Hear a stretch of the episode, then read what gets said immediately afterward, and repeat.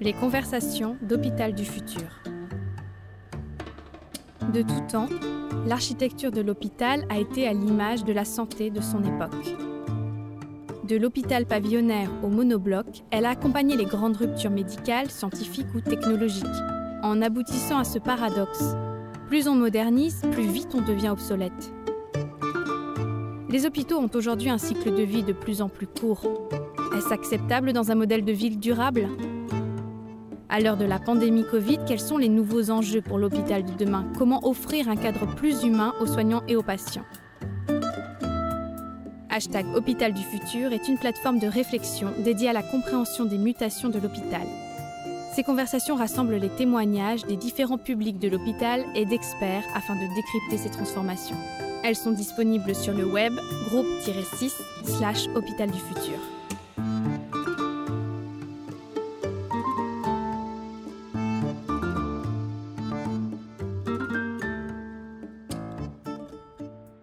Hashtag Hôpital du futur, conversation 15. Hôpital magnétique, hôpital désirable, une rencontre animée par Hashtag Hôpital du Futur avec la participation du groupe NES fondé par la Mutuelle nationale des hospitaliers. Rodolphe Bourret est directeur général du centre hospitalier de Valenciennes. Il évoque la gouvernance spécifique de cet hôpital magnétique et les initiatives qu'elle suscite à l'échelle de l'établissement comme du territoire. Rodolphe Bourret, quelles sont les spécificités du centre hospitalier de Valenciennes, hôpital magnétique? Le centre hospitalier de, Valenciennes, c'est le plus gros centre hospitalier euh, général de France. Donc, il a à, peu près 2000 euh, lits et places. Il y a 5300 agents qui y travaillent. C'est une euh, direction commune avec le centre hospitalier de Fourmi, qui est un établissement qui est distant de 80 km de Valenciennes. se situe donc dans le département du Nord. Et euh, l'ensemble du complexe euh, géré par, euh, par, par, cette direction commune, c'est on rajoute à peu près 500 lits supplémentaires et à peu près 600 à 700 agents. Donc à peu près ça fait 6000 agents, 2500 lits et on va dire un budget de l'ordre de 500 millions d'euros.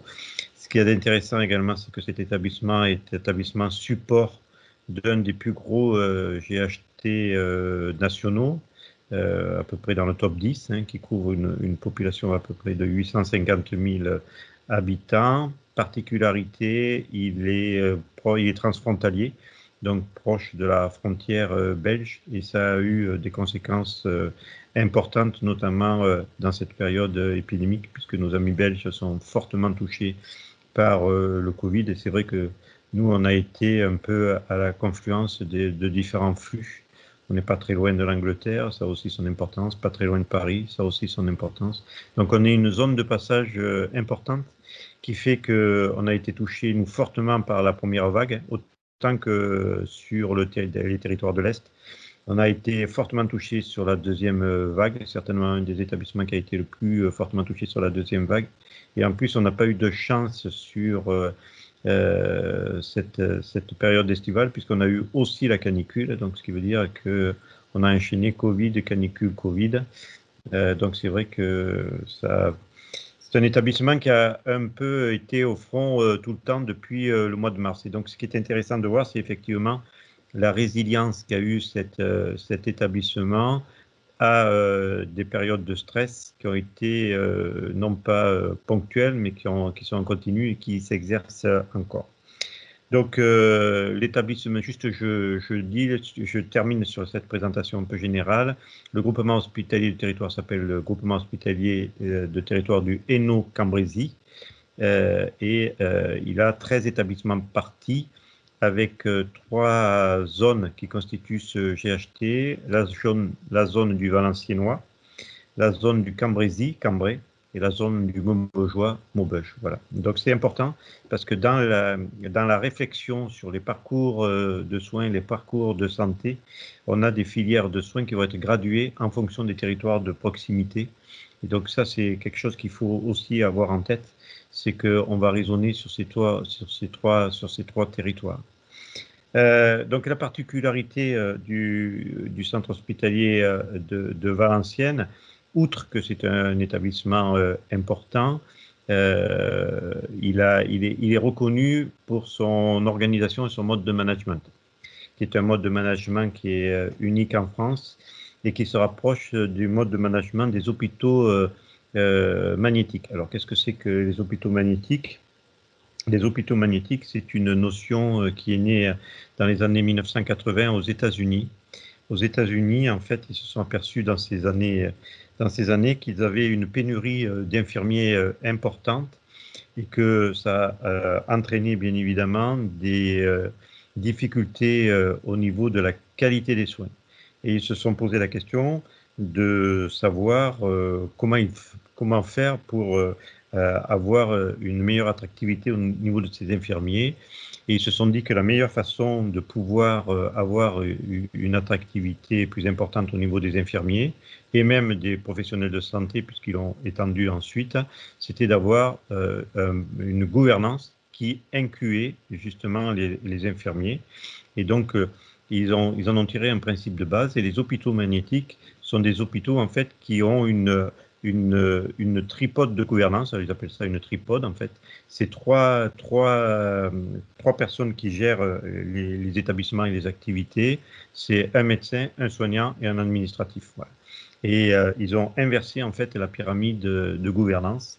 Donc nous, en France, par exemple, on a tous les établissements publics de santé ont, des, ont un mode de, de fonctionnement très hiérarchique dans les hôpitaux magnétiques, on inverse euh, la pyramide de, gouvernance. Ce sont les acteurs de proximité euh, qui prennent les décisions et on a des organisations qui sont des organisations aussi matricielles, euh, qui sont organisées en, mode projet, on va dire, plutôt qu'un chaîne, de commandement. Et donc ça, c'est important, cette, façon de faire, cette organisation, parce que ça permet euh, de, mettre en, dynamique tout un établissement.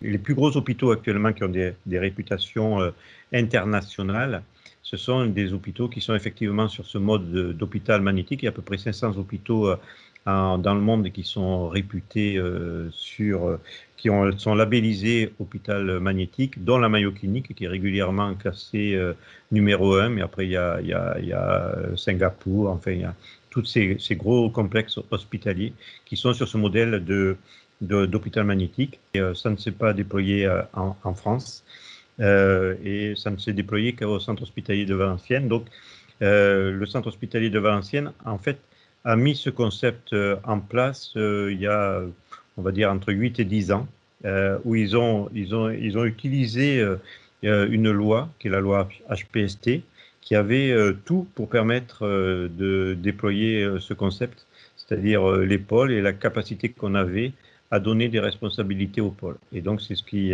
c'est ce qui s'est passé au niveau du centre hospitalier de Valenciennes. Donc, mon prédécesseur, qui s'appelait Philippe Jean, avec son président de CME, ont décidé de mettre en place une délégation polaire autonome médicale. Et donc, ils ont, ils ont pousser euh, au maximum la loi HPST en donnant euh, les prérogatives qu'avait le directeur général au chef de pôle. Donc il y a 90% à peu près des prérogatives euh, du directeur général qui sont déléguées au chef de pôle, qui lui-même peut déléguer au chef de service, qui peut lui-même déléguer à d'autres représentants dans son dans son service. Donc quand je dis délégué, ça veut dire que tout ce qui est stratégique est géré par euh, la direction générale et euh, la présidence de, CME. Tout ce qui est opérationnel est géré euh, par les chefs de pôle. Les chefs de pôle participent à la stratégie, mais la validation finale est, pour avoir une cohérence globale, pour pas avoir un effet silo, elle est quand même régulée via la direction générale et la présidence de, de CME. Donc, euh, si, je prends, euh, si, je prends des, si je prends des exemples, on, euh, s'appuie sur le projet régional de santé et tout ce qui est contrat pluriannuel d'objectifs et de moyens qui sont signés entre l'ARS et l'établissement. Donc, on sait quelles sont les priorités de notre territoire et on sait également quelles vont être les, les priorités de l'Agence régionale de santé qu'elle va nous définir. En fonction de ça, nous, on va écrire un projet d'établissement, c'est réglementaire, et donc dans ce projet d'établissement, on va, on va porter un, volet important qui est le projet médical. Le projet médical, il va être fait sur cinq ans. Il va être l'émanation d'une réflexion qui va être une réflexion du corps médical, pilotée par la CME, par les chefs de pôle et tout euh, le corps médical, mais euh, le corps pharmaceutique, on va, dire tous ceux qui, qui contribuent euh, aux soins. Dans ce projet médical inclus au projet d'établissement, par exemple, nous, on a dit, on, on a sur notre territoire un déficit important en matière de prise en charge de chirurgie de la main. On a beaucoup d'industries type Toyota, type Bombardier, etc.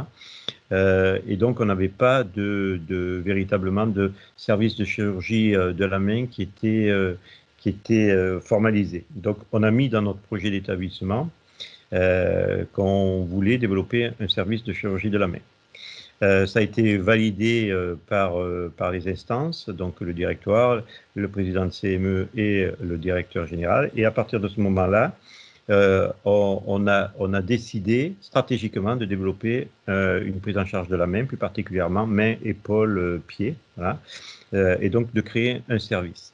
Donc, une fois que ça a été validé, il y a un pôle qui est le pôle de chirurgie qui, lui, a, a porté ce projet-là et qui, qui s'est emparé en fait de ce, de ce domaine-là, qui, qui, était son domaine d'activité, pour le prioriser dans un contrat de pôle. Donc, on a écrit le projet, euh, euh, médical avec création d'un service de chirurgie de la main.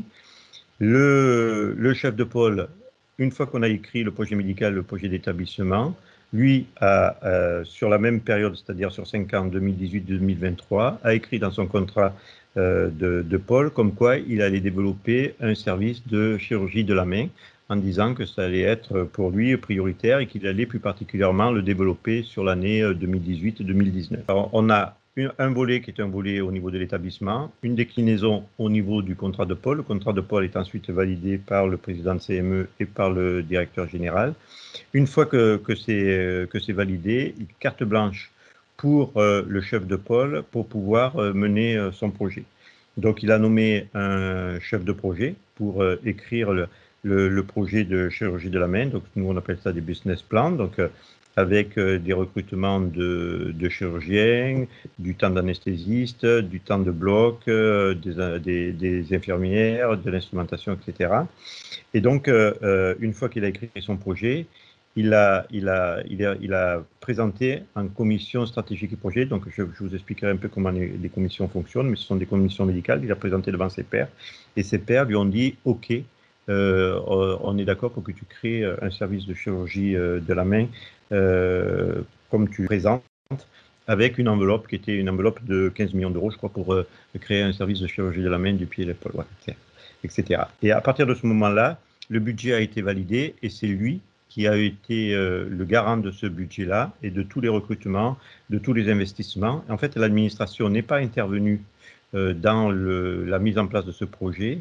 Euh, elle est uniquement intervenue pour l'accompagner, par exemple, dans ces recrutements. C'est-à-dire quand il a recruté les, les, chirurgiens, les, tout ce qui était publication, on va dire officielle, les numéros, elle est récupérée au niveau de l'ARS, des autorisations, etc. C'est l'administration qui s'en est occupée, mais tout le volet organisationnel, recrutement, euh, etc., c'est tout le, chef de, pôle de, chirurgie, le chef de service de chirurgie de la main qui s'en sont occupés. Et donc, euh, il y a eu euh, véritablement, ça, a boosté le projet, hein, puisqu'en en trois mois, entre le moment où il y a eu la validation et le moment où le service de chirurgie de la main s'est mis en place, il y a eu à peu près trois mois qui se sont écoulés. La, la, prise de décision, le circuit de commandement est très rapide, en fait, puisqu'il n'y a pas d'autres validations qu'une validation qui est une validation centrale. Une fois que la validation centrale elle est donnée, l'enveloppe est, est, est, attribuée. Une fois que l'enveloppe est attribuée, il y a une confiance totale qui se, qui se passe avec euh, le chef de pôle via une contractualisation. Et bien sûr, la contractualisation et la confiance n'excluent pas le, le, contrôle. Et donc, il y a des évaluations qui sont faites régulièrement pour savoir comment ça se ça monte. Voilà. Donc ça, c'est un exemple pour, pour le, fonctionnement du, centre hospitalier de Valenciennes. On a fait exactement la même chose, par exemple, pour le renouvellement de notre plateforme d'imagerie. Notre plateforme d'imagerie, c'était un renouvellement en site occupé de 4 IRM, 3 scanners, l'ensemble des tables de coronographie, coronarographie, pardon, euh, l'échographie, etc. 15 euh, millions d'euros ou 20 millions d'euros, je ne sais plus exactement. Euh, on, a, tout changé en 18 mois. L'administration est intervenue pour aider au, au, processus achat, mais on n'a pas choisi le matériel. On n'a pas non plus qualifié le nombre de manipulateurs qu'il fallait, le nombre de radiologues qu'il fallait, etc. C'est tout le chef de pôle d'imagerie qui s'en est occupé. Et donc nous, on a accompagné à la demande le chef de pôle d'imagerie. Euh, pour juste euh, aller euh, sur, sur l'attractivité, la, quand on a commencé notre projet d'imagerie, on avait très peu d'internes et on avait, je sais pas, moins de 10 radiologues. À la fin de ce, de ce projet, on avait la totalité des internes de dernier semestre qui voulaient venir à Valenciennes. Donc actuellement, on en a, plus, plus d'une dizaine, je crois. Euh, on a une trentaine de radiologues, on a de l'intelligence artificielle, on a notre plateforme qui est complètement renouvelée et euh, on a même des radiologues qui veulent venir et qu'on ne peut pas prendre parce que parce qu'on n'a plus de place. Voilà. Euh, et maintenant on commence à, travailler. D'ailleurs ça fait quelques temps d'ailleurs qu'on commence à travailler sur le territoire. Donc tout ça pour dire que quand on met les responsabilités au bon niveau, on arrive à responsabiliser les gens, à, rendre attractif une politique et à impliquer, euh, euh, les professionnels de santé.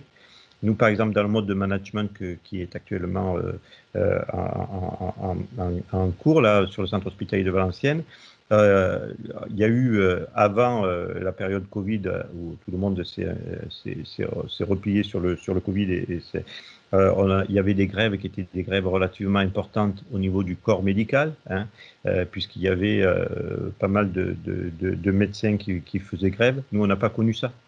pas du tout. au niveau du centre hospitalier de Valenciennes, il y avait des grèves au niveau des urgences, il y avait des grèves au niveau des chefferies de pôle, il y avait des gens qui démissionnaient. Nous, on n'a pas connu ça, puisque, en fait, notre organisation, elle est basée sur un système de fonctionnement déjà médicalisé.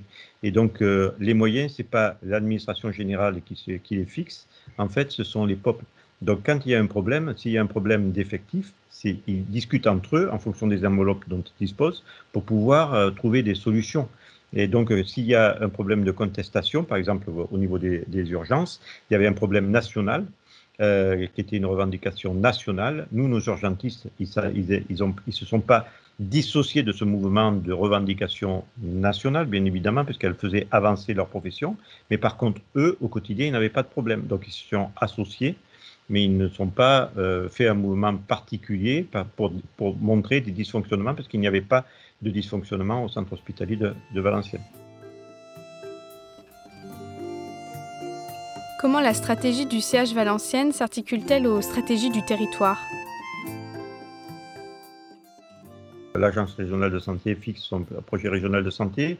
Nous, on le décline à un projet d'établissement qui est ensuite décliné en autant de contrats de pôle que nous avons de pôle dans, dans, notre établissement. Et ces contrats de pôle prennent bien sûr une partie euh, des domaines euh, de la stratégie euh, régionale pour le décliner en local sur le territorial. Et après, avec ces contrats de pôle, on a des contrats d'objectifs qui sont des contrats d'objectifs annuels avec les pôles qui vont prioriser les projets entre eux, qui vont euh, nécessiter euh, des, enveloppes euh, qui leur sont entièrement déléguées et mis sur leur responsabilité. Et donc, ils ont une autonomie pour gérer les projets. Et donc, ce qu'il y a d'intéressant également, c'est que ce n'est pas le chef de pôle qui est le chef de projet, c'est pas le directeur général qui est chef de projet, c'est tout le monde peut être chef de projet.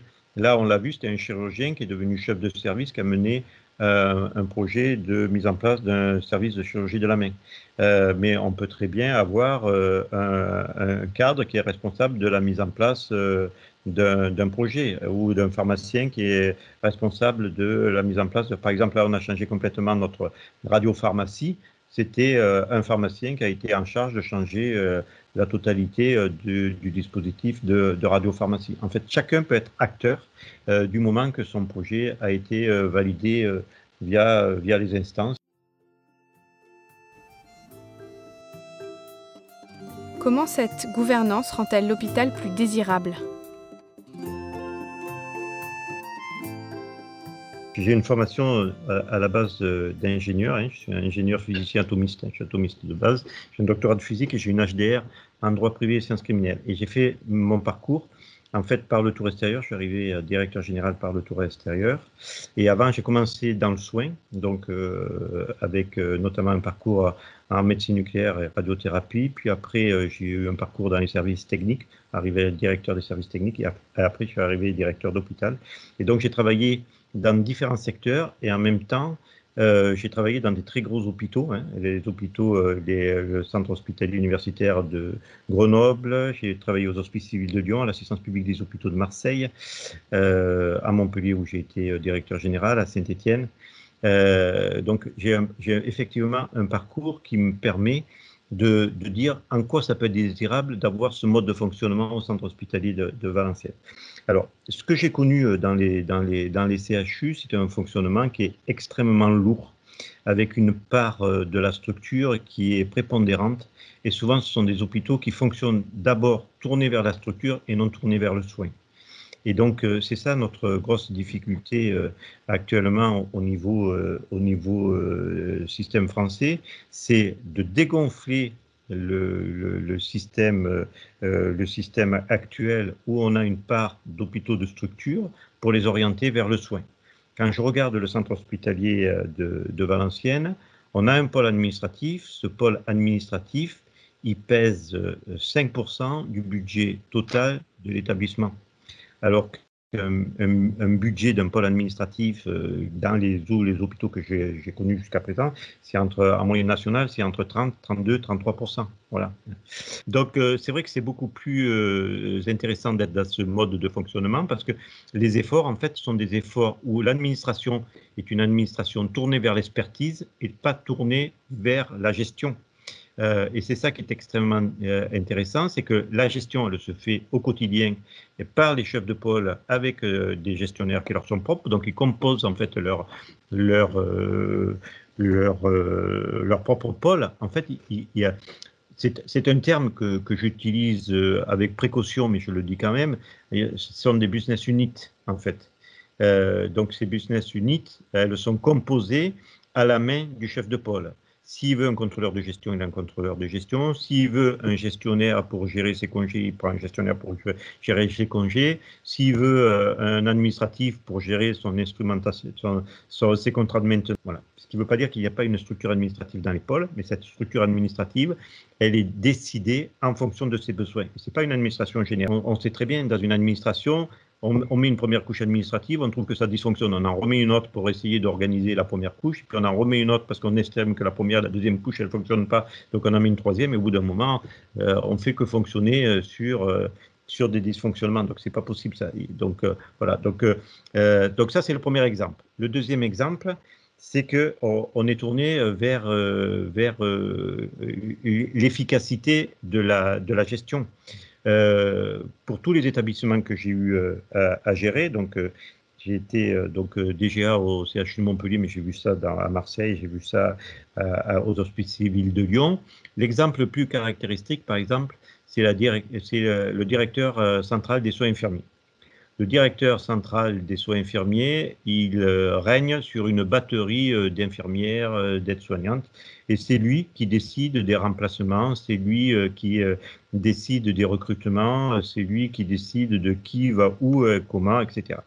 C'est d'une inefficacité incroyable, d'une inefficacité incroyable, parce que vous avez quelqu'un qui va gérer en centrale les besoins des, des services et des acteurs de proximité au centre hospitalier de, Valenciennes, le directeur euh, central des soins infirmiers, s'appelle plus directeur des centrales des soins infirmiers, s'appelle le coordonnateur général des soins infirmiers, déjà. C'est un directeur des soins. Et donc, l'ensemble des, des, forces, on va dire, l'ensemble des agents, elles sont sous la responsabilité du chef de pôle. Et c'est le chef de pôle qui va donc euh, gérer l'ensemble de ses effectifs. Donc, il va gérer ses infirmières, il va gérer ses aides-soignantes, il va gérer ses manipulateurs, il va gérer ses psychologues, il va gérer, etc., etc. Et donc, ça, c'est beaucoup plus efficace. Euh, donc, il a des cadres sup, il a des cadres. Et quand il a des, absences, des, congés maternité, c'est lui qui gère avec son budget, ses recettes, comment il les remplace, comment il ne les remplace pas, s'il ferme les lits ou s'il ne les ferme pas, etc. etc. Et donc ça, c'est une organisation qui est extrêmement euh, efficace, hein, euh, parce qu'il n'y a plus de confrontation avec une administration. En fait, le pôle est responsable, et à partir de ce moment-là, il prend les décisions qui lui conviennent. Après, la difficulté, c'est qu'il faut faire tourner tout ça euh, avec une certaine cohérence d'établissement, pour pas que chacun travaille sur une business unit unique de manière isolée sur son domaine de compétences et ne s'occupe pas du pôle d'à côté. C'est pas possible. Donc, euh, pour, pouvoir gérer en fait euh, euh, ce système qui ne qui, qui doit pas être un système en silo, on fait des contrats Interpol. Et donc, du coup, ça amène une très grosse attractivité au sein de l'établissement. Valenciennes, c'est pas, pas, pas Marseille, hein, c'est pas Saint-Tropez, c'est pas Nice. Hein. et donc, on n'a aucun problème pratiquement sur nos maquettes médicales. Euh, j'ai pas de problème d'avoir des réanimateurs, j'ai pas de problème d'avoir des anesthésistes. Je prends 10% de part de marché euh, chaque année euh, en chirurgie. les chirurgiens, j'en ai, j'en ai même trop, je ne je, je peux pas le prendre. J'ai pas de problème sur mes radiologues. Après, j'ai des problèmes, je dirais, euh, sur euh, les métiers euh, en tension, comme tout le monde. C'est-à-dire qu'en cardiologie, il y a des OPA actuellement très fortes dans le monde du privé sur la cardiologie. Ça m'est difficile de recruter des, des, cardiologues. Mais je dirais j'ai plus de cardiologues à Valenciennes que ce que je peux avoir dans un autre établissement. Pareil en oncologie. En oncologie, j'ai un nombre d'oncologues qui est assez important. Hein. Euh, mais euh, bon, j'ai un peu de mal à, en recruter. Le centre hospitalier de, Valenciennes, il a toutes les spécialités, toutes les autorisations sauf trois. Il n'a pas la chirurgie cardiaque, voilà, parce qu'elle est donnée au CHU de Lille. Hein. Et donc nous, nos cardiologues, ils vont opérer sur le CHU, de Lille. On n'a pas euh, les greffes. on pourrait avoir les greffes rénales, mais bon, avoir les greffes, c'est un peu compliqué, c'est un peu lourd. Euh, on ne souhaite pas obligatoirement se développer euh, au niveau de la greffe. Et on n'a pas les grands brûlés. Tout le, tout le reste, on les a. Alors après, l'inconvénient de ça, euh, c'est qu'on a une activité qui est très forte, puisqu'on a un très gros dynamisme, et les, et, les, et, les, personnes qui viennent travailler chez nous, elles savent qu'elles vont travailler beaucoup. Voilà. Donc c'est un peu la contrepartie, c'est que les gens s'investissent beaucoup, travaillent beaucoup, et donc c'est vrai qu'on a, euh, euh, euh, un volume important, et, donc on voit vite aussi les, rapidement ceux qui veulent être un peu en, un peu en dessous, et, et, donc souvent ils partent par eux-mêmes, quoi. Voilà. Cette organisation a-t-elle créé des cercles vertueux avec l'extérieur et pour le reste du parcours de soins? En fait, ce modèle laisse la part à l'initiative. Elle n'est pas sur une chape administrative où on doit remplir des objectifs. Il y a des objectifs qui doivent être remplis, euh, mais en même temps, on laisse la place à l'imagination, à la créativité, au projet. Et donc, si euh, les, médecins euh, qui sont chez nous souhaitent mettre en place des réseaux ville-hôpital, c'est un projet comme un autre. Et donc, euh, par exemple, euh, je donne un exemple. On a, on a là, c'est sur le pôle, sur le pôle de biologie. On a eu à mettre en place des tests euh, massifs pour la population, pour les communes. Voilà. et donc, là, on s'est associé avec les infirmiers de, de ville et on les a même fédérés en une association. Donc, il y a une association qui a été créée à notre demande, donc ils se sont fédérés. Et à partir de ce moment-là, ce sont eux qui ont fait euh, les points de, de recueil, euh, enfin des points euh, de, de, prélèvement, on va dire, pour, pour la population et qui, et qui, à notre demande, vont de ville en ville faire les, les, différents prélèvements et qui nous envoient, nous, les, à, notre biologie, les, les, résultats des tests PCR. Et en même temps, on les forme à d'autres types de, de détection euh, parce que euh, si par exemple ils voient quelqu'un qui est essoufflé, etc., ils peuvent leur donner des conseils en leur disant bon, mais écoutez, vous devriez avoir votre formation de ville, vous devriez avoir votre médecin généraliste, etc. Euh, on a fait ça également avec les dentistes de ville. par exemple, en oncologie, les dentistes de ville sont capables, bien évidemment, de voir s'il y a des, des tumeurs au niveau de la bouche. Donc, on a formé des dentistes de ville à la détection de cancers éventuels sur, au, niveau de, au, niveau de la bouche. Donc voilà, donc on a des tas d'initiatives qui sont faites au niveau de notre établissement vers, vers la ville, justement pour mettre en place des CPTS avec des, équipes euh, pluridisciplinaires, médecins, infirmiers, euh, kinés, avec un support via de la téléexpertise euh, au niveau de nos, de, nos, de nos propres spécialistes. On a mis en place, par exemple, tout un, réseau de, points d'appel pour les médecins généralistes avec un numéro unique par spécialité où on a une plateforme où on a une plateforme téléphonique d'appel et les médecins généralistes peuvent euh, activer euh, la ligne du spécialiste pour avoir euh, un avis rapide sur telle ou telle difficulté qu'il pourrait rencontrer dans, son, dans, dans le cabinet. Et des exemples comme ça, j'en ai, j'en ai, j'en ai beaucoup parce que, en fait, c'est pas l'administration qui va, qui va porter ces exemples, qui va dire il faut faire de la, comme on entend toujours, l'État dit il faut faire de la télé, téléconsultation, téléexpertise. D'accord? Donc moi je dis il faut faire de la téléconsultation, téléexpertise mais personnellement, je n'ai aucune connaissance médicale. Je ne connais pas euh, le tissu euh, euh, local ou très pas. À mon accent, vous dites bien que dans le Nord, je, maintenant, je commence à connaître un petit peu les bons restaurants, mais connaître les généralistes, ça m'est quand même compliqué. Voilà. et voilà. Donc, voilà. Si, et si ce n'est pas fait par une initiative locale, ce n'est jamais fait. Donc, ce qui est important, c'est qu'il faut miser sur le capital humain et sur l'appropriation de tous ces dispositifs, mais surtout, ce qu'il y a, c'est qu'il faut accompagner les gens euh, en leur donnant la capacité de pouvoir le faire. Voilà. C'est ce qu'on fait, c'est ce qu'on essaye de créer. Est-ce que cette ouverture se tourne aussi vers le patient, les associations, le monde social? Alors, ils sont, ils sont intégrés, oui. Donc, nous, on a, on a des associations de patients, donc euh, effectivement. D'ailleurs, on a, on, a, on a fait un bureau des associations qui est dans notre hall central. Hein. Donc, euh, déjà, c'est pour marquer l'intérêt qu'on a aux associations. Euh, et là, on a trouvé qu'on n'était pas assez percutant au niveau des associations de patients, parce que c'est vrai qu'in fine, euh, c'est quand même eux qui sont les meilleurs juges de la qualité des soins qu'on peut leur apporter. Et donc, on, est on, a, on, a, on, a, on, s'est basé sur un label qui était porté par euh, la PHP, qui est le label hospitalité. Et actuellement, on est en train de déployer ce label hospitalité sur l'ensemble des services de, du centre hospitalier de Valenciennes. Donc, c'est un label, en fait, qui est un label, euh, on va dire, de d'accueil et d'hospitalisation euh, fait par euh, justement euh, les, professionnels et les patients. et donc, on a des, des, des, référents patients, utilisateurs, qui viennent dans les services et qui ont un certain nombre de, points d'évaluation et en fonction de ces points d'évaluation, on accorde ou pas le label hospitalité. Donc là aussi, c'est pareil, on a, une, évaluation qui est une évaluation de terrain par des patients eux-mêmes sur euh, ce qu'ils pensent des services. Voilà. Donc on en a actuellement déployé, on a euh, déployé euh, ouais, 5 ou 6 et c'est en cours de déploiement. On a été un peu arrêté par, par le Covid, bien sûr, mais ça va se déployer sur l'année sur l'année 2021. L'hôpital, c'est une structure de santé, mais c'est aussi un acteur de santé. Euh, et, donc, euh, on a des, initiatives qui sont des initiatives euh, sociales importantes. On considère qu'on a un, rôle à jouer, qui est un rôle à jouer, qui dépasse le soin, mais qui est un rôle humaniste.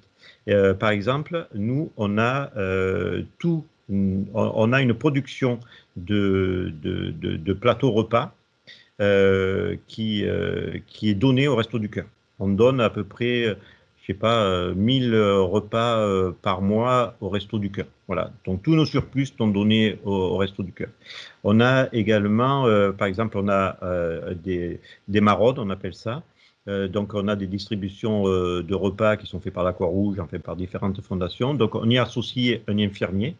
et cet infirmier, quand il va voir les gens qui sont sans abri, en même temps qu'on leur donne à manger, qu'on discute un peu sur le plan social, etc., on leur fait un check-up euh, infirmiers pour savoir s'ils ont des problèmes ou pas. Et on essaye de les convaincre, parce que c'est pas toujours très simple, de venir dans un service spécialisé chez nous qui accueille justement ce, type de, patients pour pouvoir essayer de, leur trouver, euh, euh, enfin, de, les maintenir en bonne santé autant que faire se peut. En même temps, on a décidé de, par exemple pour le Covid, on leur fait les tests PCR. Voilà, s'ils veulent on leur fait les tests PCR.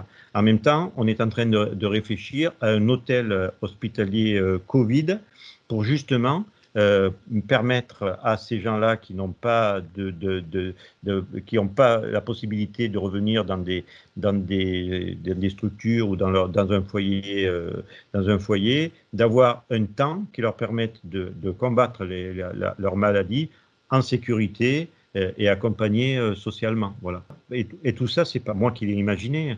J'ai participé, on m'a demandé bien sûr euh, mon avis, hein, parce que ça, a un certain, ça, ça, ça, peut avoir un certain coût, mais ce sont des initiatives qui sont des initiatives locales.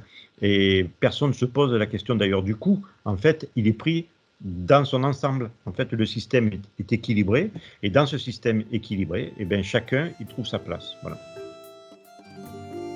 Comment créer les conditions de ces initiatives?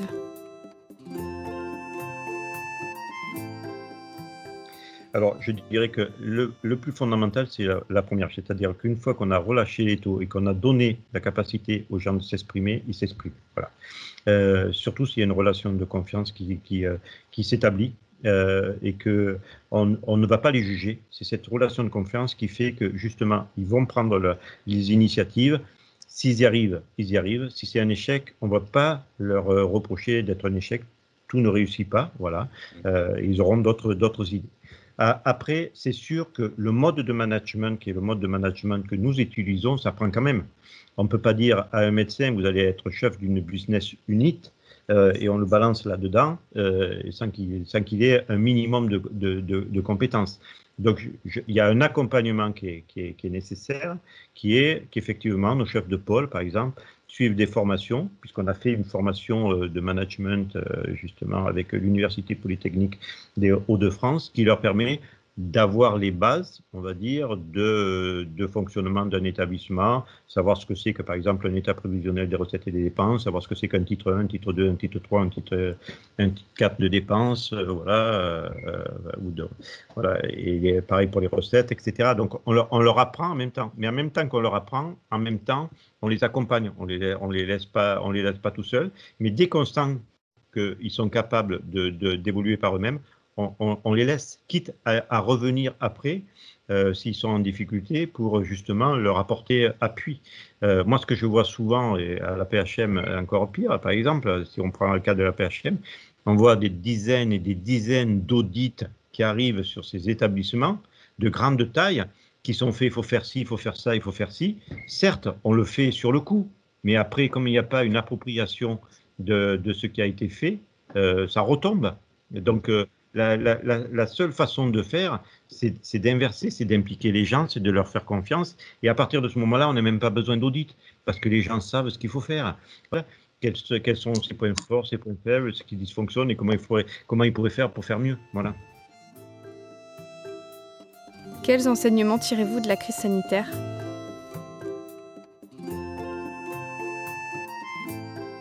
Euh, nous, le Covid, ça n'a pas été une révolution. Dans beaucoup euh, d'établissements, ça a été une révolution puisque euh, on a mis les médecins entre guillemets en donneur d'ordre et les, administratifs ont été en, accompagnement.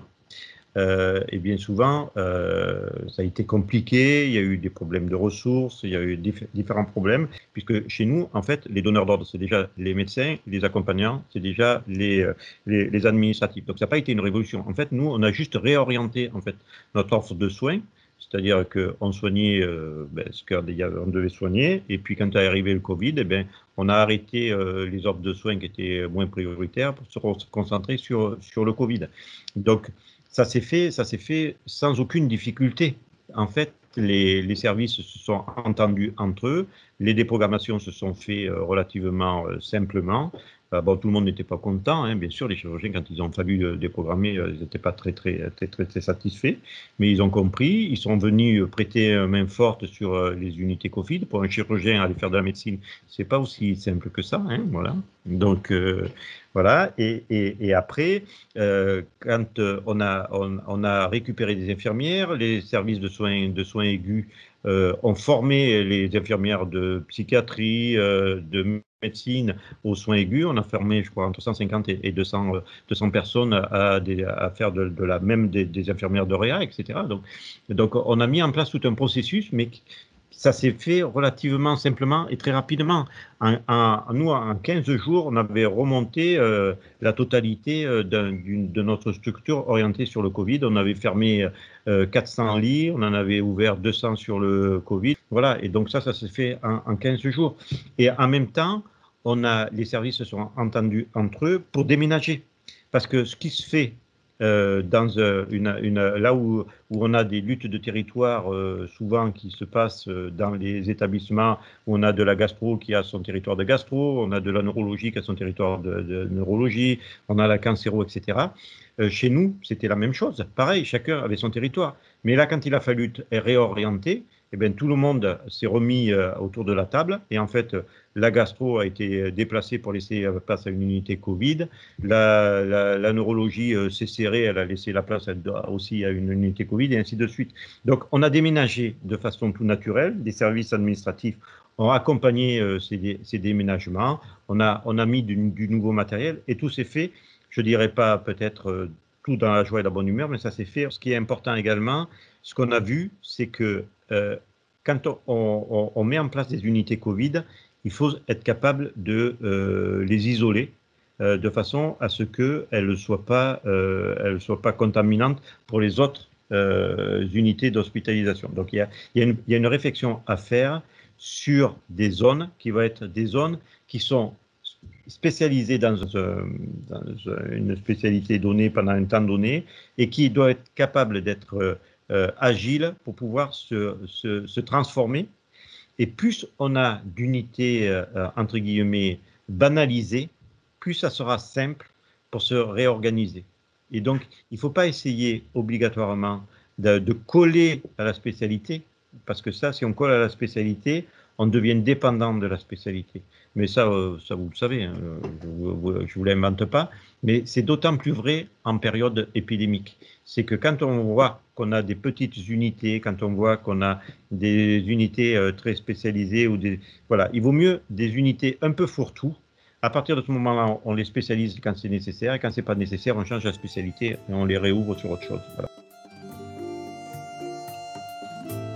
Nouvelle pratique veut dire euh, souvent nouveaux espaces. Quels espaces spécifiques voyez-vous émerger? On a mis en place, nous, un, plateau banalisé, de, débanalisé ou banalisé de consultation. Voilà. Donc, on a un plateau de consultation euh, où euh, nos, chirurgiens, nos médecins viennent consulter. on va mettre en place un plateau de médecine également. on est en train d'y travailler euh, euh, de banaliser également. Pareil pour la chirurgie ambulatoire. On est en train de se déplacer sur des plateaux communs, euh, mutualisés, où effectivement on a une organisation propre. on a également en, discussion des unités tampons. alors, ça aussi, il y a certains établissements qui l'ont fait, nous on est en train de le faire entre les euh, services d'urgence et les services de spécialité. Bien souvent, les services d'urgence ont une difficulté, c'est euh, de trouver de la place dans les euh, services de spécialité. Et, donc, on a, on a, nous, mis en place une unité d'hospitalisation temporaire médicalisée, c'est-à-dire que quand il n'y a pas de place dans les services de spécialité, on a une, unité qui sur laquelle le patient, plutôt que d'attendre aux urgences, il est mis dans cette, dans cette unité. Il y a un médecin euh, de médecine polyvalente qui prend en charge cette unité et qui, euh, qui, qui, ne s'occupe pas du patient sur la spécialité, puisque c'est le spécialiste qui vient voir le, patient sur cette unité, lui s'occupe juste de la coordination globale. Et dès qu'il y a une place dans l'unité de spécialité, ce patient-là, il, est versé dans l'unité de, spécialité avec une contrainte qui est un patient ne doit pas rester plus de 48 heures dans cette unité euh, euh, d'hospitalisation temporaire euh, médicale. Bon, ça, c'est ce que j'avais déjà travaillé sur, par exemple, sur le CHU de Montpellier. Donc, à Montpellier, j'avais déjà mis une, unité comme ça en place qui s'appelait Diagora à l'époque, et où là, on a accepté d'avoir une unité de médecine gérée par des médecins polyvalentes, où on pouvait avoir des patients qui étaient des patients de spécialité jusqu'à trois jours, qui étaient entre les urgences et la mise en place de la spécialité. Et en regard de la qualité de vie au travail? Tous les jours au quotidien, nous, nos, agents, euh, imaginent euh, comment ils veulent se voir au travail et ce qui peut leur simplifier la vie. Euh, par exemple, on a le pôle urgence réanimation anesthésie a, trouvé que c'était intéressant de mettre en place une conciergerie. Donc, euh, ils, ont, ils, ont, ils ont contacté euh, eux-mêmes, euh, nous on les a un peu accompagnés, mais ils ont contacté eux-mêmes un petit producteur local pour mettre en place une conciergerie. Ce petit producteur local, il a trouvé que c'était très bien. Il a contacté des maraîchers locaux, ils peuvent acheter des fruits. En même temps, ils, ils, ont, ils, ont, ils, ont, ils ont vu que ça marchait bien, donc ils, ils ont contacté euh, pour faire euh, du pressing, etc., le pain, etc. Et puis petit à petit, voilà, les gens se sont organisés, ils ont créé une communauté, euh, en fait, autour de tout ça. Donc, il y a plein d'aménagements. il y a des pôles qui ont décidé de mettre en place, par exemple, des, séances de, relaxation. Donc, ils ont des temps, dans le temps de travail, des temps de, de relaxation.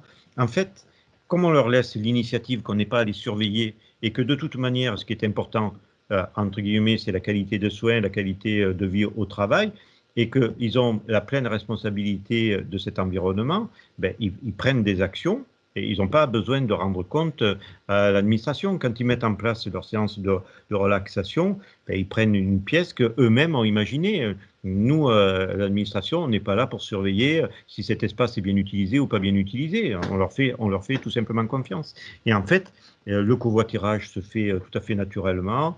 Euh, par exemple, l'administration, nous, on a, fait beaucoup actuellement d'efforts sur le développement durable.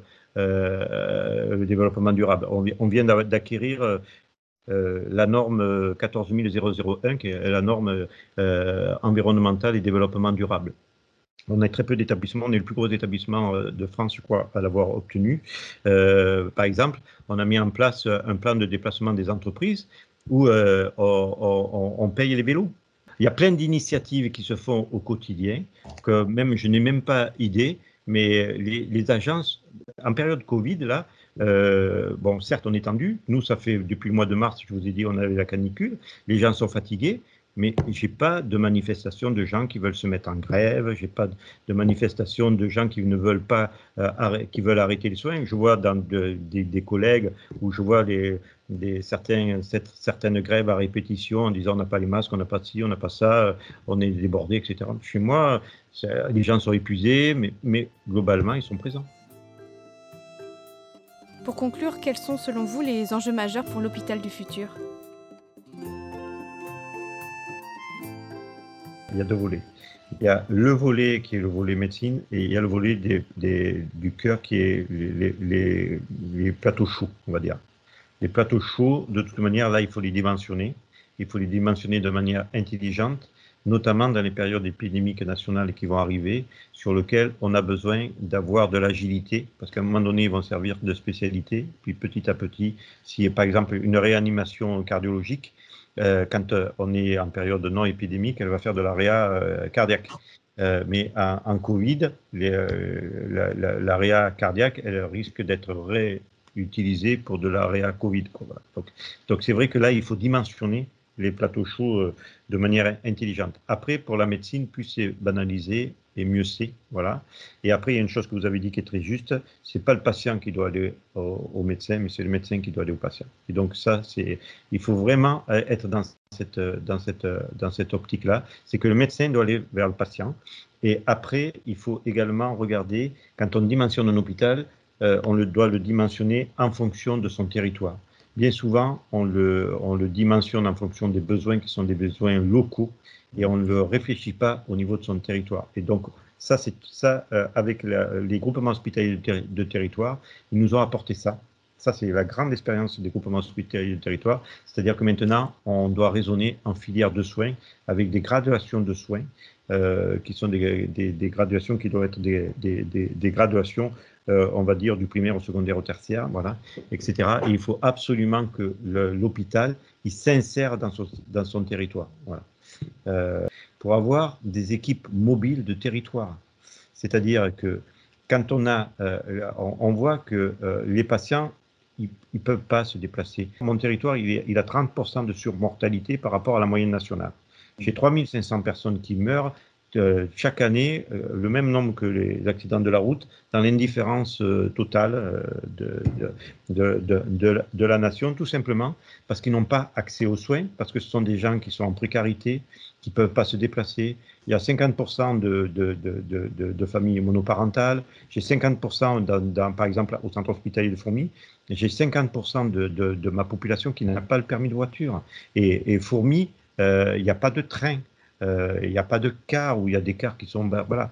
Et donc, si on a la capacité d'avoir des équipes mobiles et territoriales qui amènent des équipes à un moment donné pour opérer avec, des, avec une, autorisation euh, liée à l'équipe mobile territoriale, avec des espaces qui sont faits justement pour accueillir ces, ces équipes, ça va rendre service beaucoup à la population. Donc il faut imaginer des espaces qui soient des espaces qui permettent d'accueillir ces équipes mobiles territoriales. Et puis après, euh, il y a toute l'organisation du soin qu'il faut réfléchir, qui n'est pas obligatoirement un soin médical, mais qui peut être un soin paramédical, et notamment avec les, pratiques avancées. Les pratiques avancées, il faut réfléchir des espaces où on peut mettre en place des pratiques avancées. Parce que, et, bien évidemment, il faut après mettre en place tout ce qu'on connaît comme l'expertise, télé, télévisioconférence, en fait, tous les moyens et systèmes d'information nécessaires à ce que l'information circule au sein de son territoire. Vous venez d'écouter un podcast des conversations d'Hôpital du Futur. On se retrouve dans 15 jours pour un nouvel épisode. D'ici là, retrouvez-les sur le web groupe-6 slash Hôpital du Futur.